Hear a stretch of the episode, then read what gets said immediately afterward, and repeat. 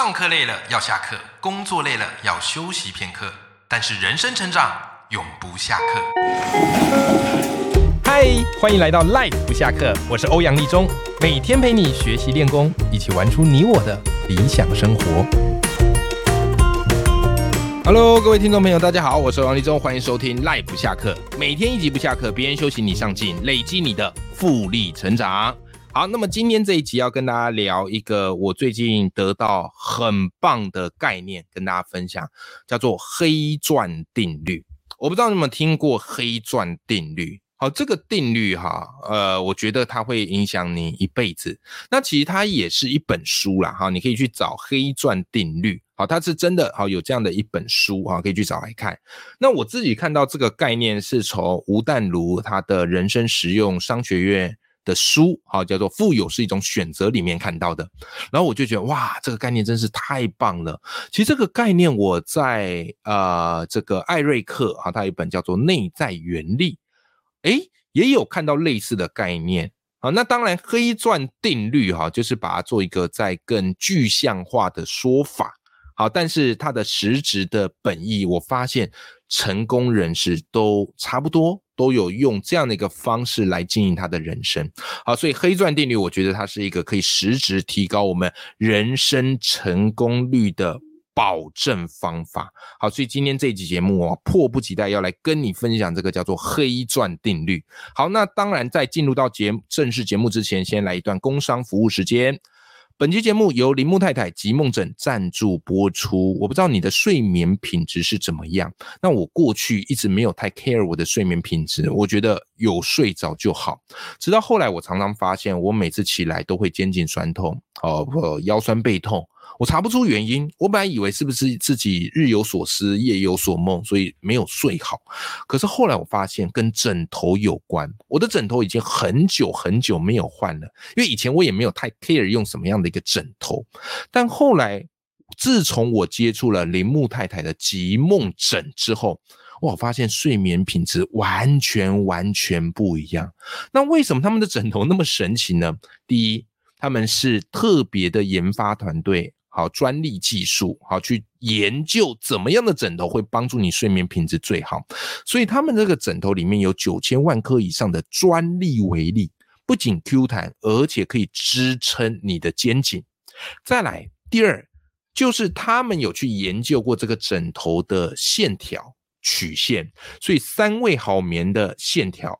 服贴肩颈，完美支撑起你的头跟颈，因此你睡觉起来会觉得非常的舒服，而不会觉得肩颈酸痛，这是非常厉害的。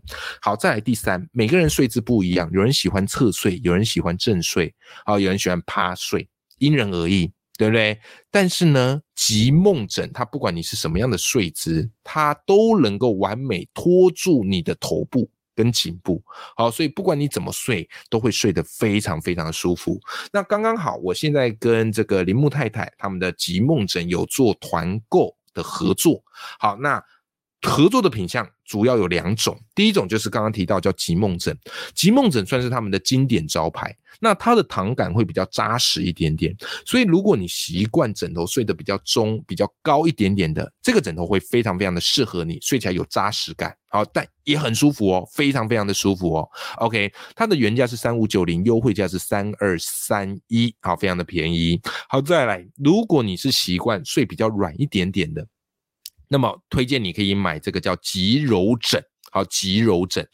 那这个极柔枕其实也比较适合小朋友，好或者习惯你睡低一点点的。OK，好，那它原价是三五九零，优惠价是三二三一。那我把团购的链接放在节目的资讯栏里面，给大家参考喽。工商服务时间结束，那么就继续的来跟大家分享我们今天的主要内容啦。刚才我们提到哈黑钻定律，对不对？那为什么黑钻定律这么重要？其实也是跟我最近的生活体会有关。如果你有听我上一集的节目，你会发现我的募资刚结束，所以你今天听我的声音会觉得哇，神清气爽。对，因为募资真的是一个马拉松，而且跑到你会非常非常累。但是即便你精疲力尽，你还是要想办法跑到终点线，不管秒数为何。各位。我的爆发阅读课非常感谢大家支持，好，最后有一千两百多位伙伴购买，诶，其实已经算是一张很亮丽的成绩单啊！我非常的感谢大家，非常支持。而且在募资结束那一刻，那个数字我觉得别具意义。为什么呢？刚好数字停在一二三四，对，就是一千两百三十四个人购买。哇，这个数字天选的数字，我超级喜欢的。好，所以真的超级感谢大家支持。那呃，但是如果啦，好，就是回过头来检视我这次的募资课程成效，其实跟我们团队的预期是有一点点落差。好，如果你有听上一集会知道，我们的预期大概是两千人，好，预期大概是两千人。好，这个是我们事前做试调所研究出来的，但大概少了快一半吧。但没有关系啊，其实，在这一阵子，坦白来讲，也有点压力，也会有一点点挫败，或是有一点点沮丧，甚至啊，会有一点点负能量啊，就是你会觉得，哎，奇怪，我课程有这么差吗？啊，为什么这个没有到达我们的预期？是不是我哪里做错了？哈，是不是哪里做的不够好？有没有哈？人都会这样，会有一些负面的信号，啊，会有一点负面的信号过来。好，所以。我就通常我遇到一些负面的事情，我就会找一些书来看。好，我的书桌旁啊，就是我一排书，然后这一排书就会是我的一个智囊团。当我遇到什么问题，我就会找其中一本来看看，或者有时候我会随性看。那通常会放在我书架旁，都是我已经看过好几遍的书，因为他们就是我的人生攻略啊。遇到疑难杂症，我只要从里面找，就一定会有。其实人生很多的问题，往往不是技术面，而是你的心态面。这跟投资是一样的，你学了再多你技术的东西，可是你的心态是不正的，或者是你的心态是不够强韧的，你终究一定是变成这个被收割的韭菜，对不对？所以我就会去找一些书来看。那刚好嘛，那时候在看这个淡如姐的新书《人生实用商学院》，富有是一种选择。它里面其中有一章，好，就是在讲心法，好，富有的心法。好，那。我就看到其中一个概念，他就在讲这个黑钻定律。他说黑钻定律是什么呢？他说你会发现哦，碳跟钻石它本质上，好木炭跟钻石它本质上都是碳元素。可是为什么一个最后成为这个木炭，一个最后成为一个钻石，完全不一样？那当然就是所所谓他们这个分子结构不一样。所以碳到最后它就只能拿去烧嘛，然后而且很脆嘛，一敲就破掉。对不对？可是钻石它却成为一个最强韧、最坚硬的物质。OK，那所以黑钻理论，好，黑钻定律就是从管理学出来的一个名词，好，就是从管理学出来一个名。他在告诉我们什么呢？他说啊，这个其实是哈佛他们研究出来的一套人生卓越的公式，也就是成功等于遮蔽信号再加上深入理解。OK。这里面我觉得很重要，叫做遮蔽信号。什么叫做遮蔽信号呢？各位听众朋友，你想想，很多时候我们想要去拼一件事情，或者我们有个梦想想要完成，甚至我们想把我们的兴趣当做置业的时候，你周遭就会很多的讯号出来，而且这个信号哈，常常是负面的。比方他们可能会告诉你啊，这件事不要做啦，啊，这不会成功啦，那个谁谁谁做不也失败了。啊，我跟你讲啦，你这个兴趣玩玩就好了啦。啊，你真的要拿去哦当职业哦，会喝西北风啦。啊，所以这时候会有很多的负面信号出来哦，而且这时候你还会留意到很多的新闻呐，很多的网络消息啊，都告诉你啊这件事是做不得的，是吧？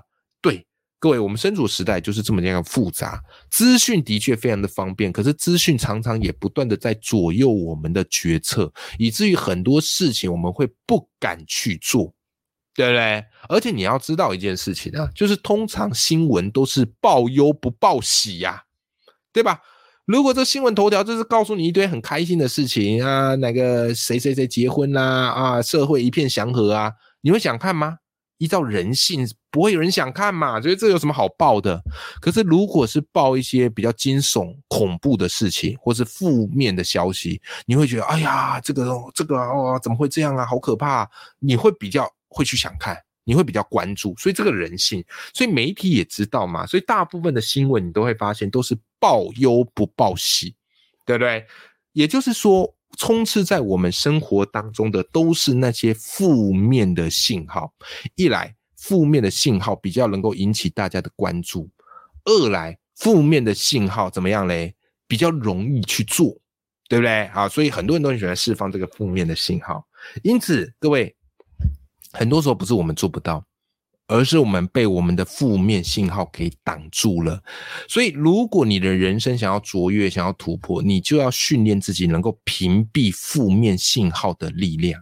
这件事很重要。在艾瑞克的这个呃内在原理，它里面也提到，就是如成功者方程式，就是你要有一张防护罩，有没有？有时候在这个电影里面，我们看到的角色哈，有这个防护罩一架起来，哇，抵挡外界的入侵，也有点像是这个奇异博士。有没有啊？他们架起这个防雾罩，那同样我们人生也有这样防雾罩。这个防雾罩专门在遮蔽什么？遮蔽外来的负面信号的攻击。OK，尤其是当你越想要去做这件事情的时候，你越要架起这个防雾罩，因为这时候其实你最脆弱的时候。你以为你很热血，对不对？没有，这时候人家跟你讲的，就算只是一个微小的提醒，在你的耳内都会发出震耳欲聋的声音。好，所以。这个防雾罩去遮蔽负面信号是非常非常重要的。好，以我这次募资为例嘛，其实那一阵子就是会觉得，哎呀，怎么成效不如预期？然后我们定的 KPI 一直没有到，对不对？好，然后你就有一些负能量，就会觉得，哎，怎样？大家是不给力、不帮忙，还是我哪里做不够好，还是其实阅读没市场之类的？可这时候我知道，哎，黑钻定律，好这样的一个概念之后，我就试着去遮蔽这样一个负能量，干嘛嘞？我就开始去找一些大咖帮忙，我就开始主动出击，从被动的等待变成主动的出击，因为我知道，我就算主动出击，对方最后没帮我，或许我们也建立了一个非常好的一个交情，未来还有机会合作嘛，对吧？或许对方大咖没理我，但是他至少记住我了，因为我是一个愿意主动出击、不怕失败、不怕被拒绝的人。那怎么说我都赚呢？怎么说我都赚呢？对不对？好，所以后来有了这一层信念之后，我就勇往直前，我就去冲，我就去冲。结果各位很神奇哦，真的非常神奇。我常常觉得啊，努力是一个人幸运的原因，越努力越幸运。为什么呢？因为这一次我有请淡如姐帮我，好，就是因为淡如姐我之前。这个到她的广播节目啊，幸福好时光，好有跟她做几集的广播哈，因此哎，我们也相谈甚欢。那当然，淡如姐是非常大咖，人很忙的，但我觉得我还是想硬着头皮请她帮我。OK，好，那当然就是我们有做一些讨论啦，然后她也很热心，有给我一些指点啊，告诉我说我这个课程哦怎么样设计，或是题目再怎么样改会更卖。啊，我就发现，哎呦，果然呐。姜是老的辣，但卢姐的确是厉害啊！就是我受她最大启发，就她告诉我嘛，就是我们要用商人脑来养我们的文青魂啊，因为我们都是念中文出身的嘛，那常常会有一些文青的包袱，好，所以在谈价格啊，或在谈实际的时候，都会有点委婉。其实我这堂课也有同样的问题啊，爆发阅读课，我最想谈的其实是阅读变现，可是我不敢把它放在标题来谈，因为我觉得这样好市侩、好功利。但是我的课程里面其实有一章是专门在谈阅读变现，因为我认为阅读是真的可以变现，而且是获得的实质收益不错。可是我不敢太。明目张胆的跟大家讲，可事后看起来啊，我觉得我应该要明目张胆的讲，因为那是我认为最重要的一个事情。好，但总而言之，戴茹姐有跟我分享一些事情，好，有跟我分享一些策略，非常感谢他。好啦，过没多久，哈，大家就我麻烦他过没多久，有一天我就接到淡如姐她的广播节目的负责人，OK 哈，广播节目分就邀请我哈上广播来跟淡如姐聊阅读。啊，虽然不能直接的很明目张胆去聊我的这个课程，但是就是聊阅读，然后再适时的告诉大家，哎，我有开这个课，好，可以去 follow 一下。各位，你知道我接到电话那一通哦，好，非常的吃惊，想说，哇塞，没想到机会就这么快的就降临，而且这么幸运的就降临在我身上，所以我连忙都答应啊。我本来想说这个广播应该很久之后才会录，就没有，隔天，隔天就录，哇！非常的兴奋，刚好我的募资期间还在嘛，好，所以后来就录了这个广播哈，跟戴主持见面啊，然后他也不藏私跟我分享很多经营线上课程的秘诀，因为他自己做线上课程非常厉害，所以我才发现哇，原来真的当你去改变。而且去遮蔽这些负面信号，采取行动的时候，绝对会为你人生带来意想不到的收获。最后的课程当然可能没有卖的像我预期那么好，可是我觉得我赚翻了，比实质课卖好更赚。为什么？因为我赚到未来的无限可能的机会。这个是我看待我人生的方式。那你说我没有负面能量吗？会有。但是当我得知黑钻定律这个概念之后，从此之后，就算人生有负面事，你有办法架起一个防护网、防护罩去遮蔽这些负面的信号，专注的去看你眼前该做的事情。那当然，我要再跟大家分享一个蛮重要的这个。概念什么概念呢？就是如果你知道黑钻定律之后，那你可以怎么做？OK，我先跟大家分享一个实验好了。其实这个真的是有实验根据的。史丹佛大学他们曾经做过一个实验，他们把学生分成两组，好，都是白人学生，好，分两组，这两组都给他们测验一样的十八道数学题目。OK，然后他们跟第一组的学生就是直接没有说什么，就是直接测验。然后就直接把题目发下去测验，但他们跟第二组的学生在测验之前，告诉所有学生说：“哎，我跟你们说，亚洲学生在这项的成绩测验是比较好的哦。”哦，简单来讲，就是先教这些白人学生一盆冷水，好让我们知道说亚洲学生在测这个数学测验是比你们厉害的哦。OK，只是讲这样的话哦。结果你知道吗？研究出来发现，被赋予这些负面信号的学生呐，他们的答对题数竟然。比另外一组少了三题，也就是得知亚中学生考比较好的那一群学生，他们平均的答对情况居然足足少了另外一组三题。所以你看哦，负面信号对我们的人生影响有多大？有多大？这么简单的一个小实验就证明了这样的一点。所以，如果我们常常被这些负面信号影响，然后你告诉自己说自己做不到哦，这一行会喝西北风哦，万一失败会怎么办？你一直在想这个负面的事情，到最后你就会不做，要么就是你做了，然后效果超烂，然后又印证了你负面的那个信念，对不对？好，讲到这边，你突然发现负面信号有多么可怕了，是吧？好，你但当然你可能会说，那欧阳老师，我们可以怎么做呢？来，我跟大家分享我的三个方式。第一个，你一定要盲目一点的乐观，也就是你要屏蔽掉这些负面信号。这个是你第一步一定要做的，就是这些负面信号来，你要知道那是负面信号，你要先把它挡下来，你要先选择不要去接受这个负面信号，这是第一步，这一步一定要做到。再来第二步叫做你的思维要保持弹性，常常负面信号会有效，就是因为它基于某一种事实，某一种客观事实。可能是前面的人的失败，可能是你现况的不如意，所以你就会觉得这个负面信号好像很逼真，好像怎么样？但很多时候人真就这样嘛，就是我们预期是这样，但是变化怎么样嘞？啊，就是这个变化来得更快嘛。就像是我这个募资课程，哎，我没有想到它募的远比我想象的还要低，怎么办？这时候在面放弃、沮丧已经没有用了。我马上思维要保持一个弹性，我要去想我可以做些什么，然后转换思维。所以你的思维一定要有弹性。这就像是现在慢慢国境开放，可以出去旅游了。那你如果在自助旅游遇到一些什么状况，飞机延误不飞，或是旅馆没订到，怎么样的？哎。难道你那边气不不，然后这场旅游就直接让它泡汤或炸裂吗？没有啊，你一定要转换思维，赶快做一些弹性的做法。我再换一个班机，或是我们改去哪里住，或我们行程调整一下。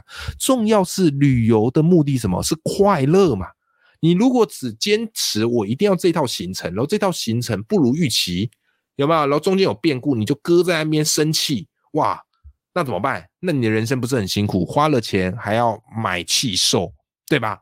好，再来第三个，来最重要的关键是什么？你屏蔽了负面信号，你告诉自己我要保持一个弹性。来，再来就是你要立刻做出行动回应，很重要。你要做出行动回应。人在低潮的时候，一定会陷溺在那个情绪里面，对不对？然后越想越钻，越想越恨。这时候，你唯一要做的就是立刻采取行动去改变些什么，即便再微小都好。关键就是不要在那边想，你只要在那边想哦，你就会越想越独蓝呐，真的啦，你就立刻做出行动回应。所以我那时候课程一发现，哎呀，卖的不如预期，眼看连一半都不到，我立刻要行动，我立刻要行动，我告诉自己，我就是要去找大咖帮忙，我就是要传讯息去骚扰他们，不能骚扰，传讯息麻烦他们，对不对？好，当我这么做，即使被拒绝，我也可以告诉我自己说，至少我有试过，我没有遗憾，对吧？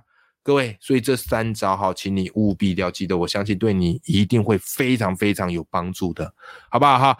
好，来，今天节目的最后，我要来回应一些听众朋友的留言，好，非常感谢听众朋友的留言，因为其实坦白说，呃，募资期间忙，但是我还是维持一定要给大家日更 podcast。因为我想要做出来给大家看，让大家知道说一件事情，只要我们想做，我们是可以坚持住。那很开心，很多听众朋友有收到我这一股能量，好，所以每次我看到你们的留言，我都非常感动。好，来，我们今天节目留言有看到这个是。呃，知语好，知语凯特好读，好，知语凯特好读。他告诉我说：“哎，我是国小的职员，很珍惜每天听老师的 podcast，而且一定要听，听完最新一集再复习前面的集数。哇，知语超级认真嘞！好，边听边吃午餐，猛点头哈 OK，哇，那个画面感都出来了。我还很认真的啊，实行每一篇文章，不是因为开播第零集哦，是我的生日，特别有缘分哦。”开播的定力集是你的生日啊啊！虽然有点晚，但是还是祝你一生生日快乐，谢谢你，好，谢谢你赋予我这个开播的这个节目日期哦，这么有意义啊，这么深具意义的一个诠释。OK，好，然后自己继续说啊，他说：“老师，你真的超有料，至今老师才录了三个多月，但老师的节目完全是我的精神粮食啊！我也将老师推荐的书整理成书单，诶，这个做法非常好，哦，因为我。”常常在节目里会，呃，不藏私跟你分享一些我觉得很棒的书，因为我本身就是一个很爱阅读的人。好，那我觉得阅读这件事情是值得，而且一定要推广的。好，然后至于说老师真的非常的诚恳、亲切、幽默、认真过每一天，每一集都会记下笔记，好来做重点整理，反复翻阅、咀嚼、深思，决定就是老师您了。有一种宝可梦的感觉，哈哈哈一辈子都要追随的智者，笃信老师未来会成为非常伟大的人。哇，谢谢你对我这么有信心哦。好，再来，心中默默立下支持，谢谢老师啊，谢谢知语。好，读了你这段文字，我觉得又动力满满。好，尤其刚录完那个募资啊的这个节目，又觉得哇，其实身心俱疲。好，但是看到你的留言，我决定一定要好好继续的来做 p a d k a s 并且呃找更多更棒的内容来跟大家分享。谢谢你，知语哈，我会记得你给我的鼓励跟提醒。好，那也。欢迎你，好，继续持续的来收听我的节目啦。好，来再来下一位是这个风舞凌空哦，这个名字取得非常的有武侠小说的感觉哈，而且他写的这一串哈是感觉很很像是刻意的哈，把它变字数都差不多哦，有诗人的 feel 哦。风舞凌空说什么呢？他说感谢欧阳老师陪我不下课，每天上午。啊，上午上班通勤并听，开启一天工作的动力；每天晚上下班回家并听，沉淀一天工作的思绪。哇哦，谢谢你啊，风舞凌空，这个是对我很大的肯定。好，我非常喜欢啊，能够陪伴着你啊，不管是上班也好，不管是下班也好。那也许啊，你听我声音都会觉得哇，超级有能量，对不对？那有时候你沮丧的时候，听到我这么有能量声音，希望能够让你啊，稍微收起一点点沮丧。对对，因为我觉得人生就这样啦。其实沮丧谁都会有。你会发现这两集我录的都是我自己在募资过程比较沮丧的故事，我也不会碰轰告诉你说，哎，我这个募的很好啊。虽然一千真的算不错，我该知足，但我知道原先我们的目标在哪了。好，所以从客观上来说，这次的确是不如预期。然后我也是有一点点沮丧，但是我也想从这个沮丧的故事告诉你，没有人是一帆风顺。但我们都可以选择去做一些改变，去调整自己的心情，因为我们永远不会只有眼前这一档嘛。我们的代表作永远会是在下一档，好不好？好，五哎，风舞凌空，非常感谢你的留言哈。那我也会继续做一个好的节目啊，希望我的节目可以持续的陪伴你的上下班，好，带给你一些力量。好，也可以抚慰好你的一些情绪或是不愉快，好不好？好，好，非常感谢大家的收听。那么我们今天这期节目就到这边，永远要记住，眼里有光，心中有火的自己。我们下期节目见，拜拜。